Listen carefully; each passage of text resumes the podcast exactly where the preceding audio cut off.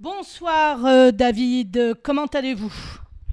Très bien Claudine, très bien Claudine. Euh, ça va, écoute, quand on pose cette question à des Israéliens, et, euh, il faut avoir des réponses euh, quand même euh, compliquées, comme on dit en, en français, ou complexes, parce que le moral de la population, eh bien, il est très bas, et, et chaque euh, jour apporte ses nouvelles, euh, je dirais, ces tristes nouvelles, et vaut mieux passer à la prochaine question, la question suivante. Voilà, alors, alors les prochaines questions ne sont pas forcément plus gaies, puisque nous allons parler, déjà nous sommes le 96e jour de guerre avec le Hamas, et une seconde guerre semble se rapprocher à grands pas, puisque les hôpitaux du Nord sont priés de se préparer à accueillir des milliers de victimes, ce qui est surprenant d'entendre ça. 7000 médecins de la diaspora se préparent déjà à venir en Israël pour aider les unités hospitalières, et on a déjà 12 957 blessés hospitalisés.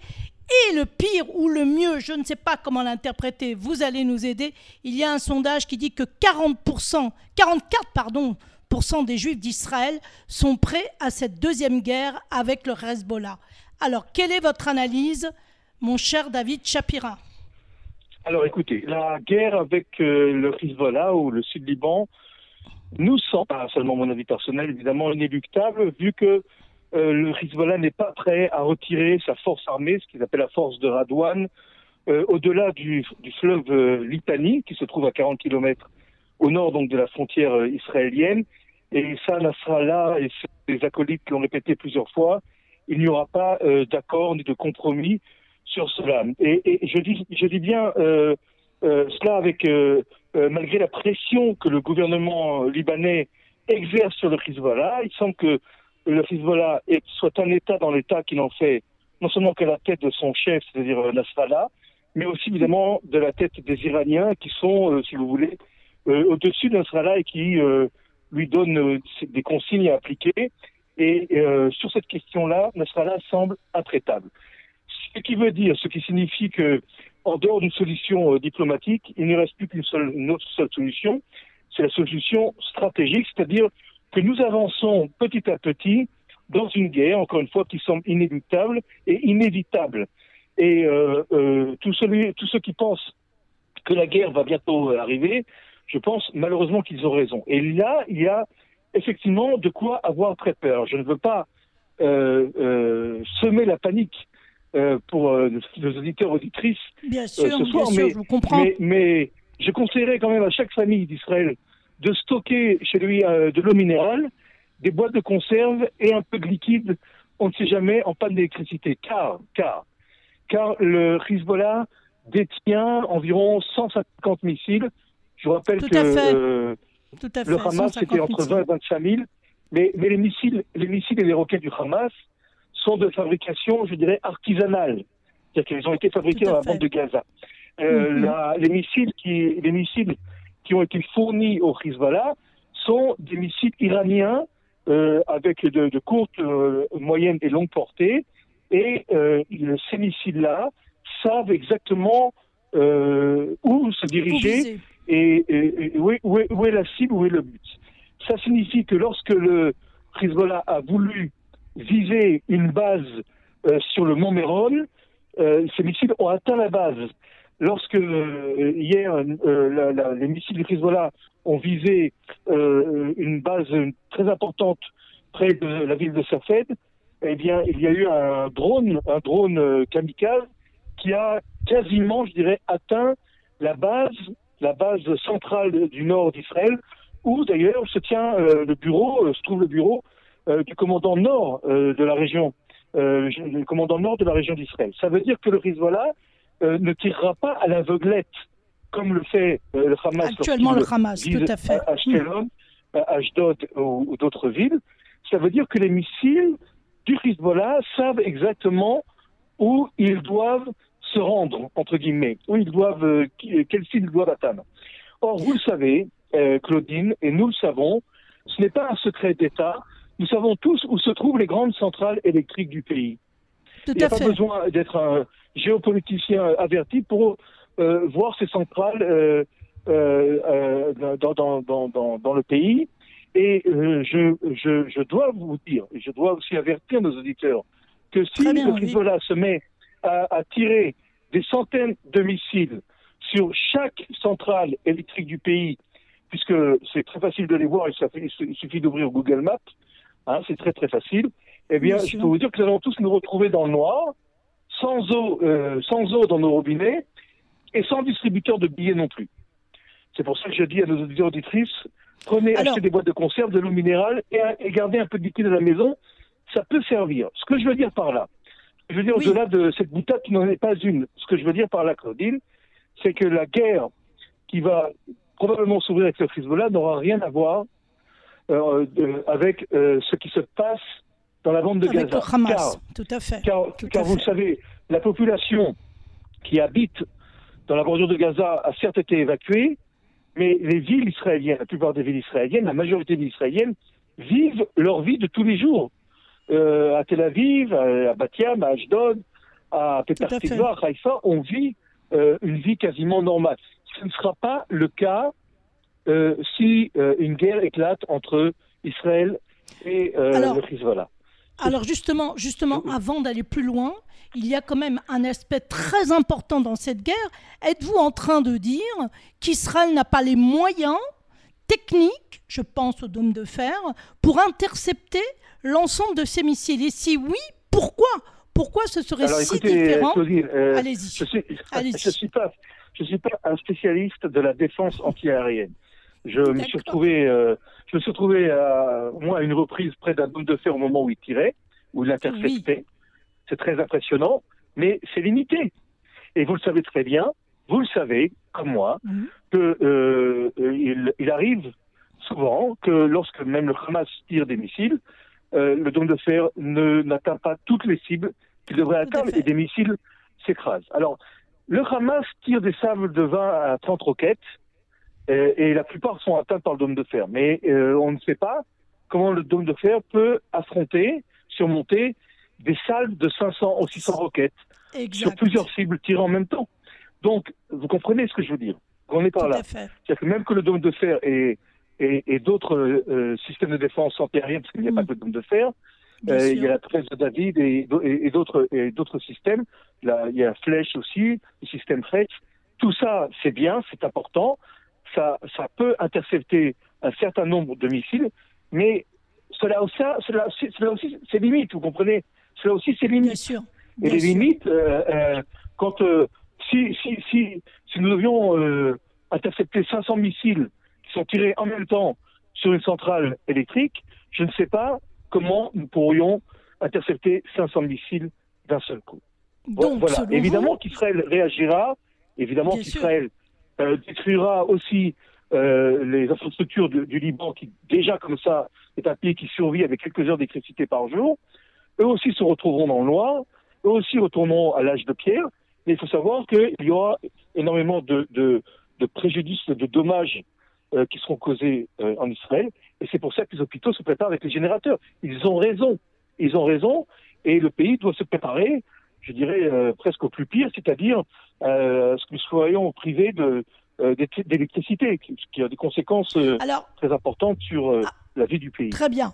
Alors attendez, si j'ai bien compris, selon ce que vous dites, ce n'est pas est-ce qu'il va y avoir une guerre, c'est quand ça risque véritablement d'éclater? Avez-vous une idée, une question de semaines, de mois, d'années peut-être? Qu'en pensez-vous?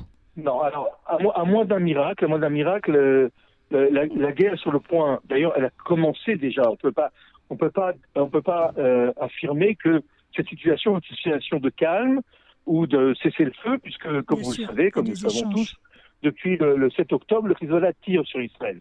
Ce, ce qu'on sait et ce qu'on se rend compte, c'est que ces tirs et les représailles montent à, à chaque fois de grade. Et là, récemment, avec l'élimination de plusieurs responsables, Oui. dont un très Mhm. important du Hezbollah, il est évident que euh, on s'engage vers un affrontement, je dirais, euh, complet.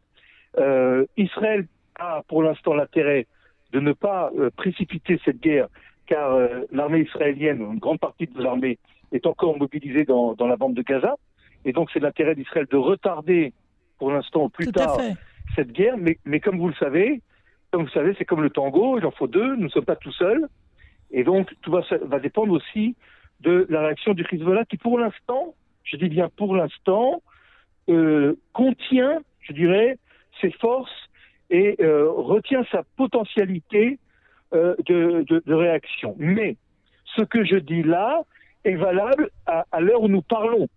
Il peut y avoir un accident dans deux heures, dans trois heures ou demain matin qui change toute la donne et qui fera en sorte que la guerre sera complètement, je dirais, ouverte et, et, et, officielle. Donc ce que je dis là maintenant mettons, bon mettons, attendez, Alors, une chose très importante, on, va mettre les choses à plat.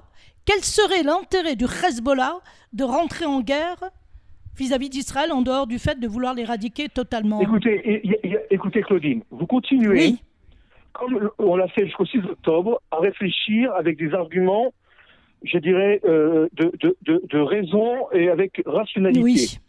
Mm. Euh, est-ce que vous pouvez déjà me répondre pourquoi le Hamas nous a attaqué, quel intérêt il avait, mis à part d'être complètement maintenant détruit et euh, euh, complètement écarté, j'espère, bientôt de la région et de toute influence politique. Et il faut cesser, vous devez de penser, de poser mm-hmm. ce genre de questions, car vous mettez en danger l'avenir d'Israël.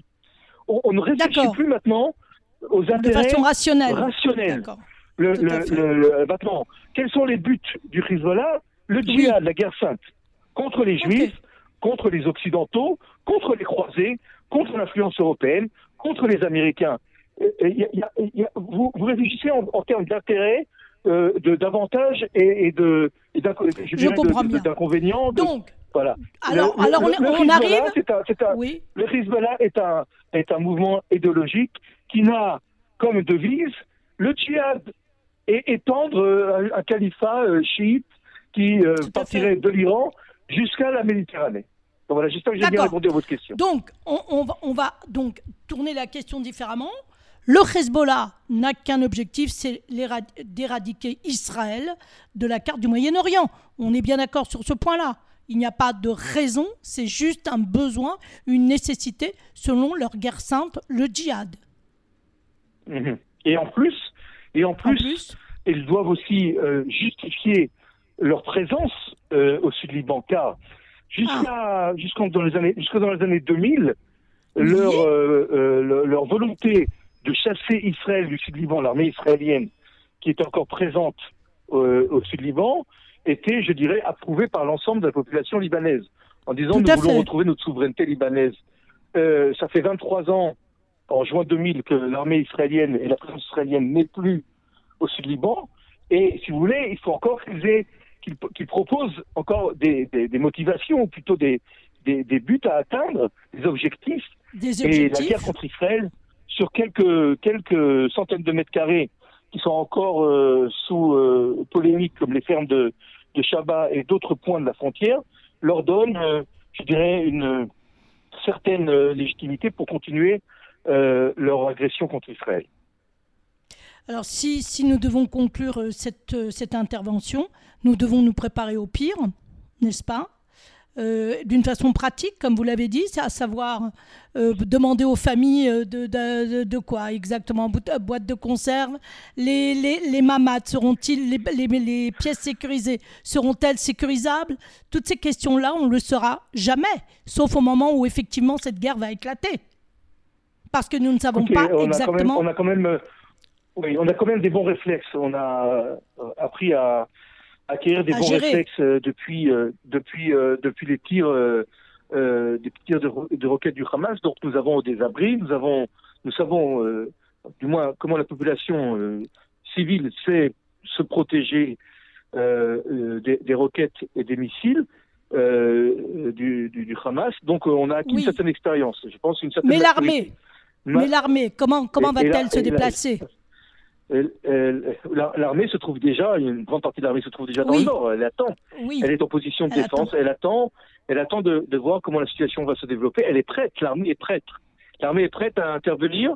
Et, et, je dirais que si dans le cas de, dans le cas où la guerre devrait éclater, nous n'aurons pas le choix de rentrer physiquement dans le sud Liban, d'envahir le sud Liban.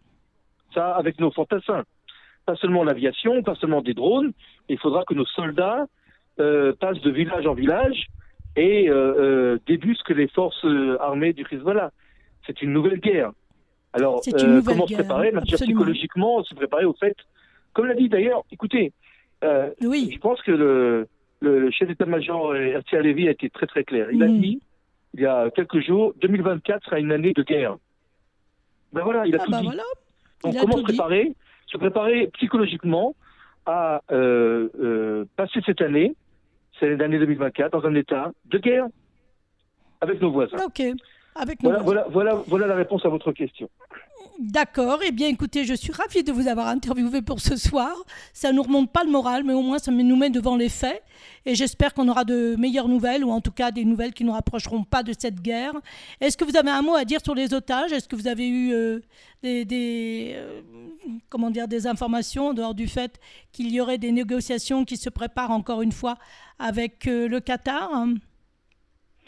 Oui, euh, il semblerait qu'il y ait une ouverture parce que euh, Oui. une délégation israélienne a voyagé euh, au Qatar. euh, les Égyptiens ont ouvert un canal de communication avec le Hamas.